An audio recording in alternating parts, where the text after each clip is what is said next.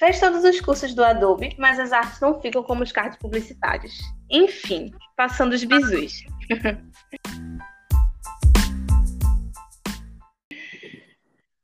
Oi, gente, tudo bem com vocês? Eu me chamo Letícia, sou designer, sou uma mulher parda, cis, tenho cabelos ondulados castanhos e olhos castanhos. Estou aqui com minha amiga pessoal, a maravilhosa Ana Carolina, também designer e professora da UFPE. Se apresenta, por favor, Aníssima. Oi, Letícia. Eu sou Ana Carolina de Moraes. Eu sou designer também. Na época que eu me formei, o curso se chamava Desenho Industrial tenho mestrado na área de urbanismo e doutorado em design mesmo, com, com viés mais para cultura, né, de pesquisa. Sim, e atualmente fala... sou professora da UFPE. Isso. Fala já um pouquinho do teu livro que tu lançasse recentemente, por favor. Sim. Na época que eu fiz mestrado, que eu comecei a estudar urbanismo, fiquei absolutamente apaixonada, né, envolvida com o estudo das cidades.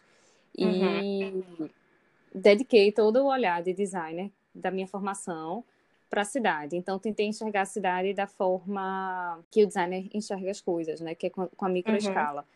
que é com, com a escala humana, e não Sim. com aquela escala macro, né? Da cidade, é, geralmente. De, escrever, de, de fazer mapas, de enxergar por cima, de ter uma visão não tão próxima. Então, eu escrevi esse livro é, a partir desse estudo que foi feito na época do meu mestrado do, sobre o designer na cidade, in, uhum. tentando entender o, o quanto é importante a gente enxergar a cidade do ponto de vista de quem utiliza como usuário, né? Como nós designers temos o costume, o costume de estudar que é o mobiliário urbano como um, um produto palpável que precisa ser uhum. coletivo uhum. e de uso eficiente. É, a, a, calçada também, a sua forma mais democrática de uso e a perspectiva da cidade como uma perspectiva legível. É, tem várias uhum. partes do livro em que estuda a permeabilidade da cidade, quais os trajetos que a gente costuma fazer por intuição, porque a cidade ela é gentil, ela é amigável. Então, a, tentar, a, a ideia do livro é tentar preparar o designer a entender a cidade para poder uhum projetar a cidade, intervir nela, tá? Então ele é, ele fala sobre urbanismo, fala sobre cidade, mas ele é bem dedicado a esse olhar de microescala, tá? De quem está dentro, de quem caminha e de quem usa a cidade numa escala uhum. humana. A cidade para as pessoas, né? Que deveria ser o centro real. Muito bom, é. Adorei. Exato, é muito, é, realmente estudar cidades é muito envolvente, é muito apaixonante. Esse livro é um, é um presente para mim porque é das coisas que eu mais gosto de fazer, de estudar, e que eu acho uhum. que eu estava vivendo toda hora, né? Nosso direito, é nosso. Sim, total. É, amigos designers, urbanistas e arquitetos que estão nos ouvindo, por favor, dê uma conferida no livro dela. É, qual é o título, Aninha? O, o livro, é, o título, a parte dele é, é o título da minha dissertação, que é Imagem, Paisagem e Situação Uhum. Uma apreensão do design na cidade. Então, ah. ele tem essas duas partes. Essa primeira parte do título, que fala da imagem, da paisagem e da situação, se refere a três autores que eu estudo, três autores do urbanismo. Uhum. E um deles enxerga as, as imagens que a cidade constrói para que a gente guarde referências na cabeça e saiba, saiba utilizá-la, né? Saiba caminhar daqui até ali, reconhecer, uhum. fazer, criar memórias. O outro que chama isso de paisagem, como paisagens que se cria na cabeça no decorrer de um trajeto. Então, eu caminho da minha casa até a padaria e daqui para lá eu tenho paisagens que são construídas sobre esse caminho. E a gente tem que uhum. construir sempre as melhores paisagens, as mais agradáveis. E o último, que é a situação, que são uns autores também que, na verdade, era um grupo de sociólogos que se chamava internacional situacionistas que falavam sobre a hum. paixão pela cidade. Então, na verdade, a gente, quando caminha da nossa casa até a padaria, a gente, a gente vive situações inesperadas que devem ser apaixonantes. Uhum. Enfim, é, um, é, é bem humano. A segunda parte do título, que é uma apreensão do design na cidade, é que tenta trazer essa visão urbanística para o design mesmo, né? Da, dentro uhum. dos nossos conceitos. Ai, eu adorei, adorei. E assim, é, é muito verdade essa questão de você criar cenários no seu dia a dia, porque, por exemplo, eu moro aqui num bairro que, numa parte de Boa Viagem, que é muito arborizada, que é perto do Santos Dumont, né? E eu uhum. moro aqui desde a minha infância. Então, é, eu tenho uma memória afetiva quando eu ando por aqui de, não sei, eu parece que eu estou em outro lugar, sabe? Que é um lugar especial, que é um lugar ali, um recorte da cidade que eu consigo visualizar muitas coisas. É nesse sentido, né, que tu fala ou não? Não, é exatamente nesse sentido. Da mesma forma que a gente mobília a nossa casa, que a gente constrói um ambiente agradável para a gente, porque a gente tem carinho e que a gente uhum. consegue deixar muitas vezes o estresse fora de casa e quando entra em casa se sente acolhido, a cidade ela tem um poder muito grande sobre, é, sobre as pessoas, tá? Uhum. E, e é exatamente nesse aspecto. Se eu ando num lugar que me traz memória, que me faz eu sentir em casa, que me faz sentir reconhecida, que, que eu me reconheço como parte daquilo dali, que aquilo dali faz parte da minha cultura, é exatamente por conta dos componentes que estão ali, né? Da árvore, Sim. do cheiro, do abacaxi que o vendedor vendia, do, uhum. do som da, do ambulante que vende alguma coisa, da placa luminosa que está ali há muitos anos, daquele prédio enfim, uhum. coisas que constituem aquele lugar e que viram elementos como marcos, como limites e, e coisas que Sim. diferenciam para a gente o, aquele lugar de um qualquer outro lugar, tá? Inclusive nesse livro eu até cito que a gente a gente passa a, a identificar um lugar como um lugar né? Ele, uhum. ele, é promovido a lugar quando ele faz sentido para gente. Antes uhum. dele ser lugar, ele é um espaço apenas, é um é, é uma área, né?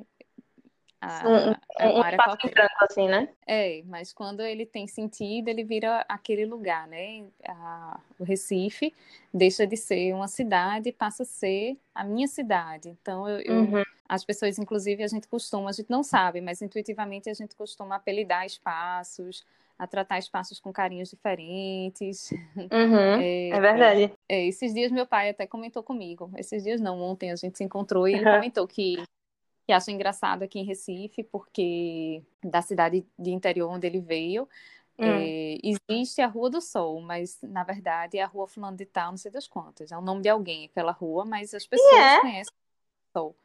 É, e já aqui em Recife não, a gente tem a sorte de registrar algumas ruas pelo nome que elas são conhecidas, né? Ah, sim. Então, a Rua do Sol é a Rua do Sol, não é a Rua Fulano de Tal que virou a Rua do Sol. É a Rua da Aurora, é a Rua da Aurora. Quando tu falou uhum. isso, eu pensei que tu estava falando daqui de Recife, porque a Rua do Sol era um... tinha outro nome, eu fiquei, meu Deus, mind blowing. Mas eu entendi. Não, não.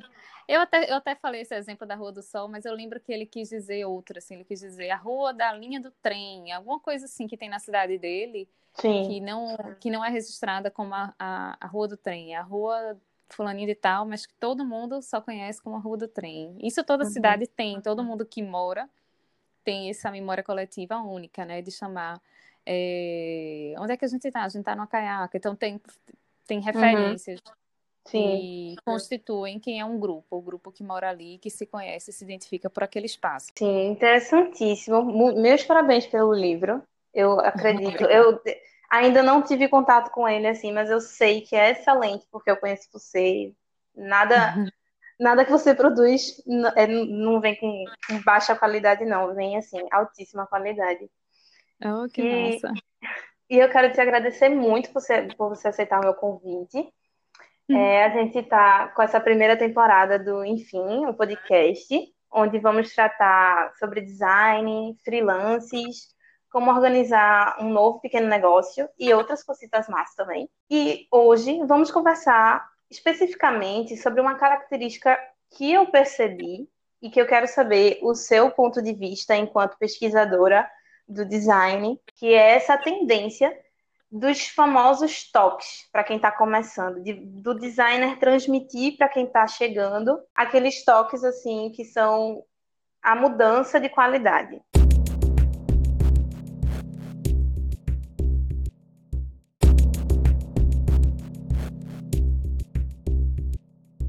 E de onde é que surgiu esse tema? Foi assim, eu peguei um trabalho grande recentemente que precisava fazer alguns cards e tal. E aí eu peguei alguns de referência, né? Como a gente sempre sempre pega referência para fazer alguma coisa. Vi alguns elementos que eu queria botar naquilo que eu estava produzindo, mas eu olhava o que eu estava fazendo e eu olhava a referência e eu via que tinha alguma coisa ali que não estava ainda, sabe, 100% assim. Hum. E aí eu mostrei para algum, alguns amigos que já estavam na, na área também, trabalhando já há mais tempo do que eu, e eu fiz, rapaz, ó, esse daqui foi o que eu produzi, isso daqui foi o que eu vi, mas eu sei que tem alguma coisa que não tá igual, que tá faltando alguma coisa. Aí ele olhou, olhou e tal, e viu, rapaz, tá faltando uma sombra, tá faltando isso daqui, tá faltando não sei o quê. E aí começou a dizer assim várias coisas que são aqueles detalhezinhos, realmente quem tá começando não vê, mas que quem já tem aquela experiência já sabe, sabe? É, já uhum. sabe, sabe? Uhum. Como, como funciona. É verdade. De fato, quando a gente começa a, a, a, colocar a mão na massa, as coisas às vezes chegam a ficar até intuitivas, né? Porque são toques uhum. que já, já, viram, já viram prática. Exato. E aí a gente vai pensando para quem ainda não, não pegou essa, essa, esse hábito, esses costumes, esses toques. Isso. E aí eu queria, com base nisso daí, eu fiquei pensando, eu fiz, rapaz, vê, me passaram essa, esse toque, porque muito do que eu aprendi, eu fiz todos os cursos de Adobe, de tudo que você imaginar assim na vida, eu fiz. Mas eu só aprendi realmente quando eu botei a mão na massa, quando eu vi alguns vídeos, tutoriais e tal, e principalmente com esses meus amigos me passando as dicas. E aí eu fui mais longe. Veja só como eu viajei mais longe eu fui até o início, até ali o, o Arts and Crafts, a Revolução Industrial, onde tudo começou, e eu fiquei, desde aquela época, a gente já tem essa tendência, né? É, assim, foi o que eu pensei. E aí eu fiz, eu vou conversar com alguém que realmente sabe disso daí. E aí eu pensei em você. E eu queria saber contigo se realmente isso vem desde lá de trás, se é uma tendência, é, não sei, né, moderna e tal, Fala aí um pouquinho do teu ponto de vista sobre isso. Certo. Veja, primeiro, eu que agradeço, viu, o convite. Eu fiquei super feliz também. Na verdade, falar sobre design é um vício, é muito bom. Uhum. E, e, um prazer, sempre. Ai, obrigada, Aninha. e, e sobre essa temática, eu agradeço mais ainda também o convite, porque eu vou eu me vi em várias situações como, como designer aí nos seus relatos, uhum. mas eu, eu gostei, eu vou entender essa, esse, essa pergunta diretamente para mim é, como professora. Então, assim, para a gente que é do que é professor, que é da, da universidade, é muito importante uhum. ter esse tipo de conversa com vocês. É fundamental esse tipo de troca, né? Porque aí vocês escutam da gente sobre nossa, a, a, nossa, nossa visão de mercado e colocam a visão uhum. de vocês também. Esse debate eu acho dos mais saudáveis. Então, a minha opinião sobre isso é que, assim, na verdade, eu entendo que a prática, ela ensina sempre tanto quanto ou, ou mais que a teoria, né? Uhum. Realmente, uhum. o dia a dia, a prática, o exercício e a repetição, a repetição da prática é muito eficiente. E a gente é. vê o um mundo, quando começa a fazer isso, a gente vê um mundo que não tinha visto antes. E tudo parece fazer efeito, tudo parece fazer sentido. Mas uhum. é, eu, eu, eu arrisco a dizer que isso é em toda, em toda profissão, tá? Uhum. Talvez no design como você disse, se, se seja peculiar e realmente talvez se destaque mais isso, é, desses toques, dessas, dessas dicas que a gente observa que alguns tem mais e outros ainda precisam ter, como se fosse uma planilha que a gente precisa entregar para as pessoas, pra, principalmente na computação gráfica. Eu acho que isso é mais peculiar no design por conta do nosso caráter transdisciplinar e mais experimental, talvez, do que outros. Uhum. Que é o que nos coloca dentro das ciências sociais aplicadas. Então, por ser tão experimental, tão empírico, talvez isso seja ainda mais evidente. Isso não quer dizer, obviamente, eu na, na qualidade de pesquisadora, né, é, tenho que dizer aqui, e eu digo com, com a boca cheia, de que a gente só tem, só tem repertório, eu acho que é aí onde a gente se destaca, para uhum. assimilar essa, esse, esse caráter prático, né, empírico, essas dicas, essa cartilha pronta do, da computação gráfica ou de qualquer outra demanda do dia a dia, do cotidiano, se a gente tiver a teoria. Sim, com certeza. Eu, é, aí eu, é, é onde eu acho que a gente é o papel das coisas, sabe? Onde as coisas se encaixam. Eu acho que a teoria deixa, nos deixa prontos para assimilar o que a gente recebe de cotidiano e de dia a dia, sabe? Eu acho que nos torna até mais safos para criar novas dicas, para aumentar esse repertório, para to tornar uhum. as, trocas ainda mais, ainda mais bem desenvolvidas. Sim. Isso, isso me faz até lembrar de uma coisa que eu li, não lembro até onde é que foi. Era um estudo sobre a evolução do aprendizado, na verdade. Que era o seguinte: aquelas pessoas que têm um conhecimento prévio sobre algo, mesmo que seja mínimo, quando elas vão é, de frente com aquilo dali realmente, já não é uma coisa tão desconhecida e você acaba desenvolvendo melhor. Deixa eu aplicar isso em um exemplo. É, por exemplo, você é criança pequenininha e aí seus pais é, veem alguma coisa tipo, sei lá. Vou, vou dar um exemplo da, dos nossos filhos, né? E eu e você a gente tem filho. E aí, é, tu já viu aquele Blaze e o Monster Machine? Uhum, já. Pronto. Eu acho incrível esse desenho porque eles dão aula prática de é, física. Tecnologia. Tecnologia, física. Eles mostram como funciona um motor de carro, mostra o que é a, a não é, é, tração, né? Sei lá, aquilo ali que, olha, eu que, que não tenho base em física. Mas, enfim, eles ensinam várias coisas. E aí, Sim. isso daí é uma bagagem que eles estão recebendo agora e não estão entendendo em sua totalidade, mas depois, quando chegar no ensino fundamental, que tiver um primeiro acesso às aulas de física em si, é mais uma coisa estranha, entendeu? Como foi para mim, por exemplo, que nunca tive algum tipo de contato com isso. E então é a mesma coisa, né? Tipo, a, a, é. Toda que a gente aprende ali na faculdade, mesmo que a gente não entenda a totalidade ali na hora, né? Quando a gente bota a mão na, pra, na massa, para poder praticar e fazer as coisas acontecerem, a gente lembra de tudo aquilo, né? Poxa, minha professora falou aquilo e tal. É, às vezes nem lembra, viu? Às vezes é intuitivo. É, uhum. Na verdade, o, eu acho que o grande exercício da universidade é aprender a, a relacionar. Acho que a palavra relação é muito importante uhum. para para a universidade, né? Ali a gente, na verdade, não está passando um conteúdo fixo para que o aluno assimile uhum. mas ele aprende a relacionar conteúdos. E aí, na medida que ele está relacionando, ele está pensando e construindo um pensamento crítico sobre alguma coisa, a ponto de conseguir desenvolver uma produção necessária, né? para a profissão uhum. dele. Então, quando a gente consegue misturar uma coisa com a outra, né, fazer relações, é, esse pensamento crítico, essa produção, ela existe. E eu acho que é aí onde tá essas dicas, esses toques da prática, né, que, que surgem. Elas conseguem se relacionar com aquilo que a gente aprendeu e a gente consegue produzir ainda mais em cima disso, em cima dessa dessa nova dica e, e consegue exercer, Sim. colocá-la em prática e torná-la ainda mais cada vez mais refinada. Isso e eu acho que sobre essa tua essa tua ida à história do design, eu acho que sim, faz muito muito sentido realmente quando a gente pensa que o design ele ele tá ele tá em tudo, né? Ele é na uhum. verdade a, a mensagem para alguém, a mensagem que alguém quer ler, que alguém precisa saciar, né?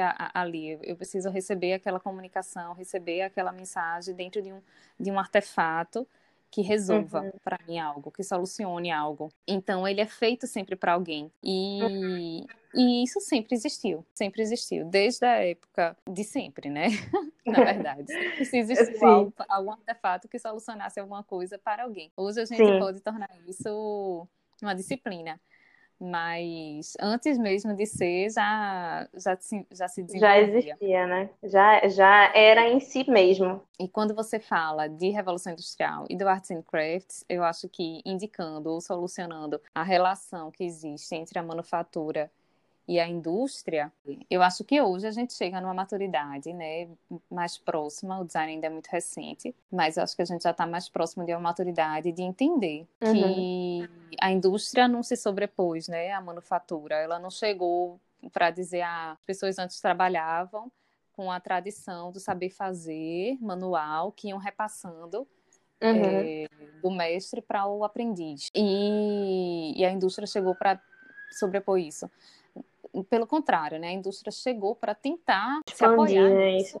É, expandir isso, se apoiar e na verdade a gente acaba retornando para essa ideia. A gente percebe que a indústria precisa das, das nossas mãos e tudo ainda está hum. muito ligado ao mestre, ao aprendiz, à manufatura, através de máquinas e as coisas estão misturadas, né? E principalmente do território, da tradição, é, de quem aprende um com o outro, do, daquilo que te, te traz, traz é, lembranças de, de, um terroir, de um território, de uma ligação Sim. a um espaço, como aquilo tivesse um, um, uma história para contar. Então, uhum. eu acho que a gente está cada vez mais próximo desse tipo de, é, de associação, né? de realidade, de, de, coisas com história, de terroir, assim. Então, uhum. dentro dessa lógica da indústria e do artesanato, do saber fazer, da tradição, de um passar para o outro, eu acho uhum. que isso é, mais, isso é ainda muito existente. Pelo contrário, acho até que está mais existente ainda, está cada vez mais forte, está se tornando ainda. Total. Eu, eu tenho até um exemplo assim de uma situação dessas.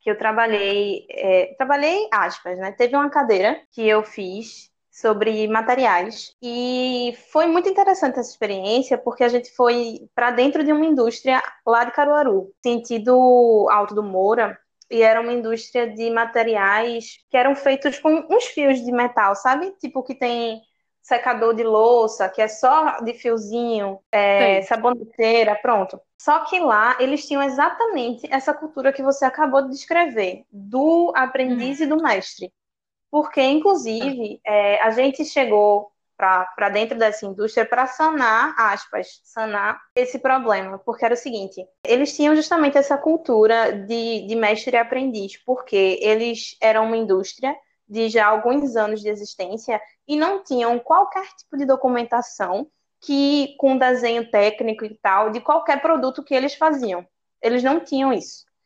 Uhum. Tudo que eles produziam era repassado para quem estava chegando pelo. É, como é que chama a pessoa que fica chefe da planta baixa ali? É, não sei. O chefe lá, né? A pessoa que sabia Sim, das sei. coisas.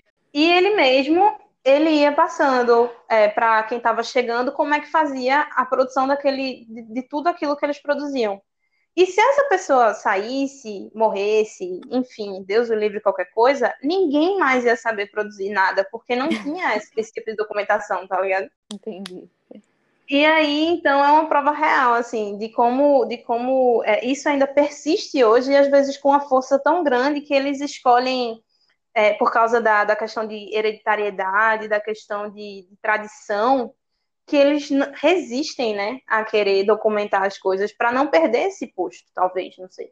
É, é a vontade, é o desejo de se manter como se começou, né, assim, para respeitar a história, né?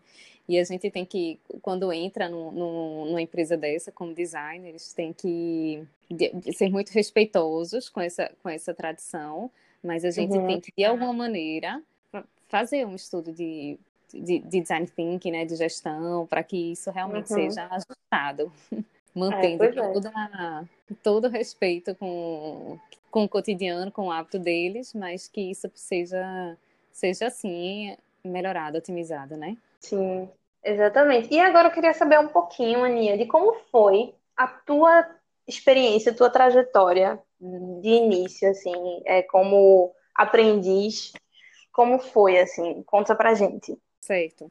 Eu me formei, na época se chamava Desenho Industrial, na UFCG, né, na Universidade Federal de Campina Grande.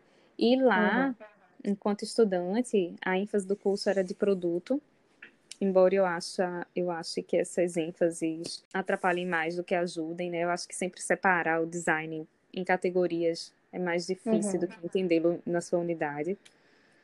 E, mas, enfim, a minha formação teve essa ênfase de projeto de, do projeto de produto. E na época que eu estudei lá, eu vivi muito o campus. Então, eu fui uhum. eu fiz projetos de extensão, projetos de pesquisa. Eu fui estagiária da editora da universidade. Caramba! É... Lá, lá em Campina Grande ou lá daqui, de Recife? Hum, da de Campina Grande. Eu fui, eu fui estagiária da editora de lá, na época que eu, uhum. que eu era universitária. É, a gente, na época, ganhou um prêmio a, da universidade é, da editora, um prêmio, um prêmio nacional. Aí eu viajei para o Rio de Janeiro é, para ganhar esse prêmio. Foi muito legal. E tudo isso foi meu período de universidade. Então eu acho que eu vivi muito o campus, assim, em si. Uhum.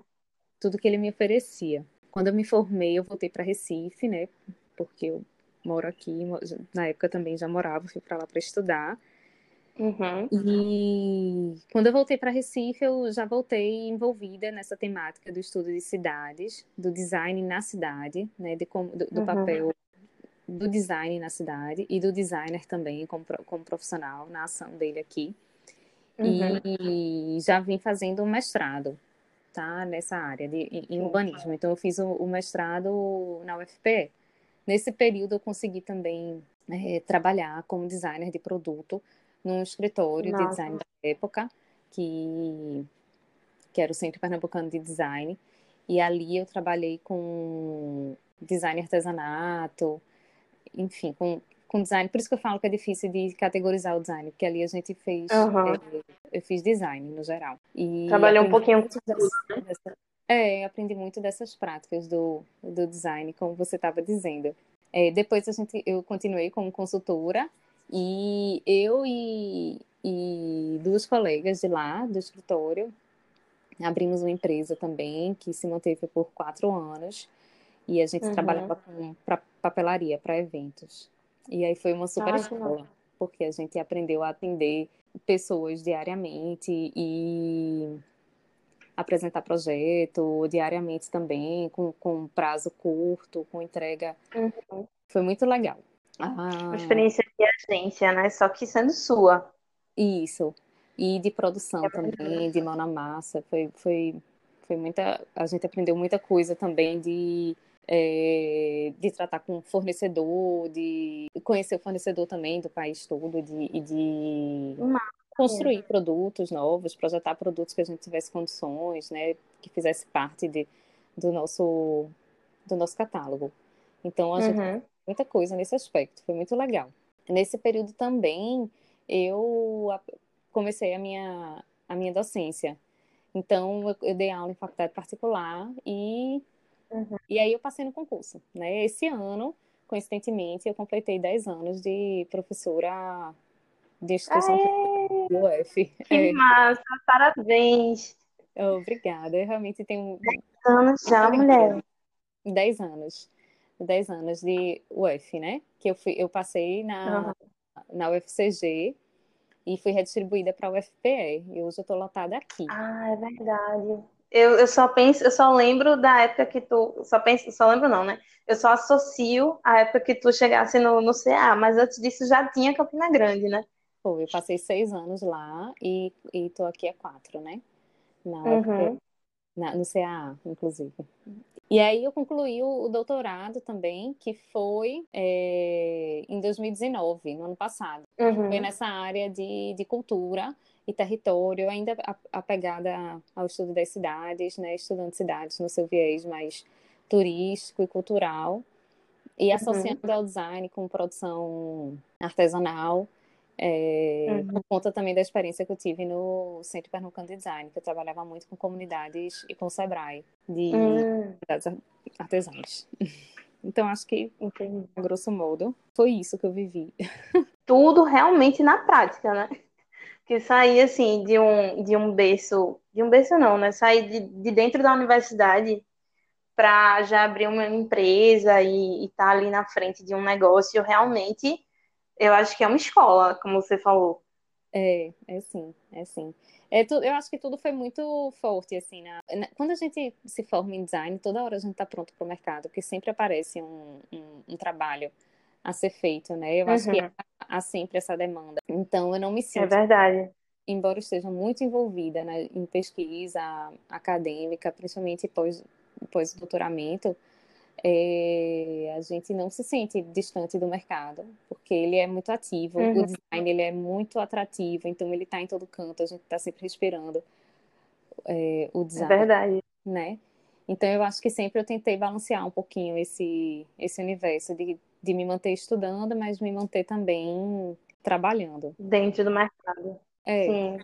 Isso. E, E eu senti isso, assim, muito forte recentemente, porque é, eu tô nessa fase que você tava. Tô com mestrado agora e estava fora do mercado, porque é, eu consegui uma bolsa, é, eu estava com dedicação exclusiva. Uhum. Mas, é, infelizmente, a gente não consegue viver só, só com a bolsa. Porque eu moro só, eu moro com meu filho e tal, então eu tenho várias coisas e a gente acaba precisando dos freelances, né? Isso. Por muito tempo, inclusive, eu não me senti segura para fazer freelance. Uhum. É, eu demorei muito tempo, tive uma resistência muito grande para conseguir começar, mas quando você começa, as coisas meio que fluem, né? Você vai aprendendo com erros e acertos e tal, faz um bom trabalho, outra pessoa lhe indica. Isso. Aí, é, realmente, nunca, nunca, o designer nunca tá parado, ainda bem. É, é verdade. Eu acho assim que a... existem dois autores que, que eu já li falando isso.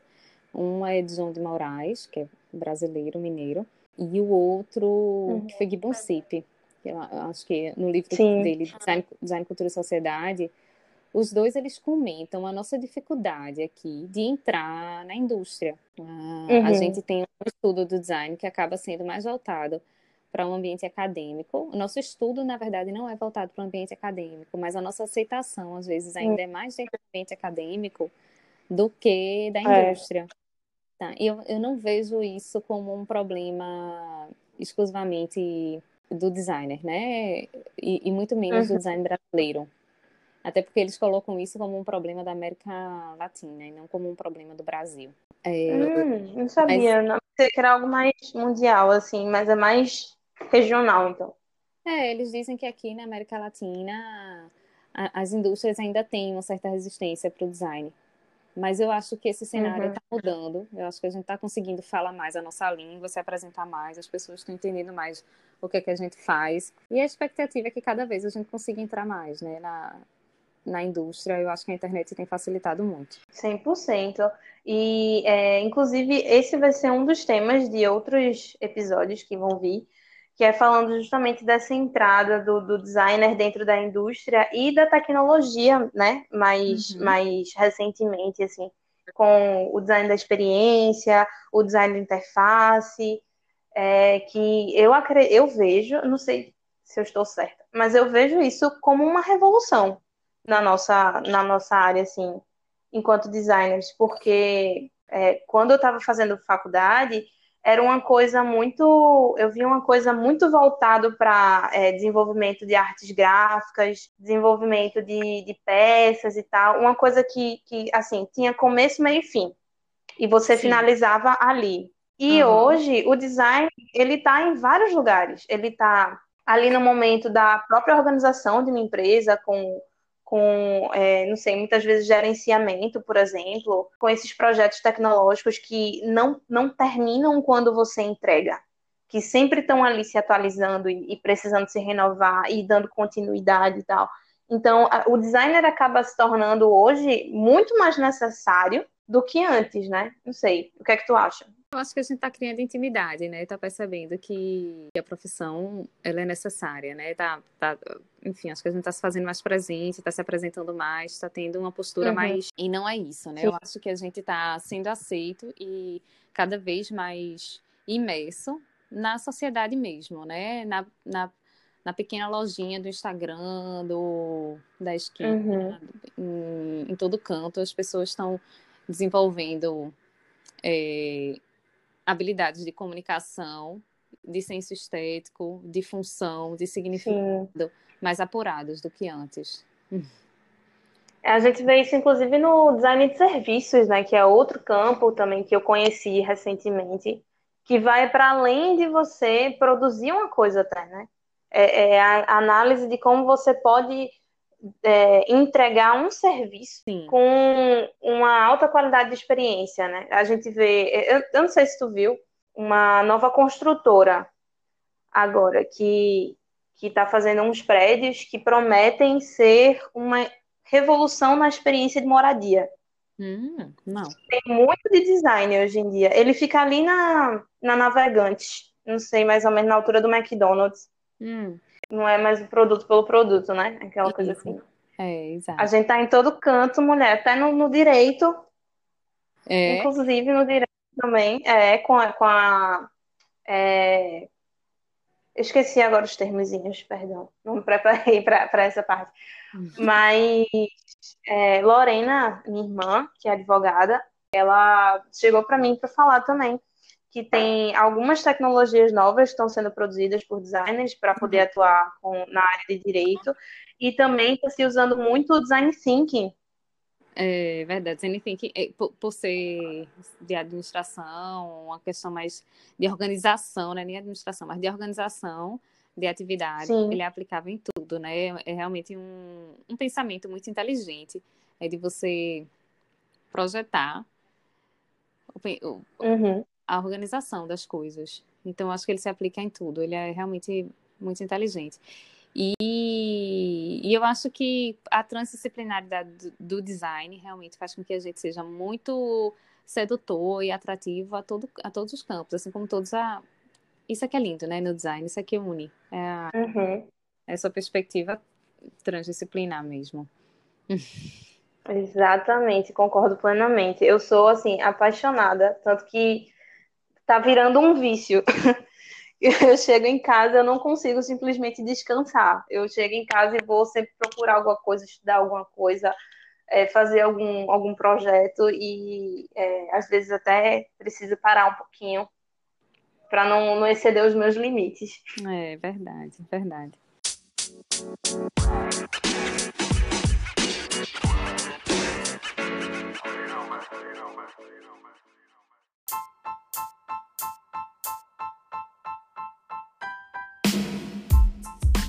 Então, a gente está chegando agora no fim do, nosso bate-papo, que foi muito enriquecedor aqui com a Aninha. É, eu vou abrir aqui esse espaço para você fechar, para a gente fechar aqui, é, sobre é, essa cultura da gente, né, do, do, designer, de se aplicar em várias áreas, de ter essa transmissão de conhecimentos. E é, queria jogar para você a pergunta final. É, quem apenas esse repasse de, de, de informações que a gente tem, né, do mestre para o aprendiz, é, é o suficiente para você estar tá na área do design ou é, outras dicas também são necessárias? Que é que, qual é o seu ponto de vista sobre isso? É, ah, eu acredito que, que esse repasse, essa, essa vivência na prática, que esse cotidiano, ele precisa ser sempre muito ativo, né? A, a gente tem que estar sempre funcionando em, em atividade para que isso cresça. Uh, e eu acho que o uhum. design cotidiano, muito nesse dia a dia. Então, essas dicas, elas são fundamentais. Eu acho que elas não são suficientes, obviamente, elas precisam, como eu falei, da relação, elas precisam se relacionar, uhum. principalmente com o repertório é, de estudo, de teoria, de, de novas perspectivas, tá? Então, design é uhum. é muito isso, é a gente tá atualizado e tá aplicando. Então, tem muito cotidiano, muita prática é, e muita observação no uhum. design. E eu acho que muito, muito coletivo também, né? Eu sou suspeita para falar por conta dessa, desse meu viés para a cidade, para o urbanismo e também para a cultura. Então, eu não uhum. consigo enxergar o design sem, sem ser para uso é, coletivo, de copresença e de relação também entre, entre pessoas. Tá Sim, bom? 100%, né? Essa eterna troca. Tá certo. Muito obrigada mais uma vez. E fiquem ligados que na próxima semana vai ter mais um novo episódio. Obrigada também.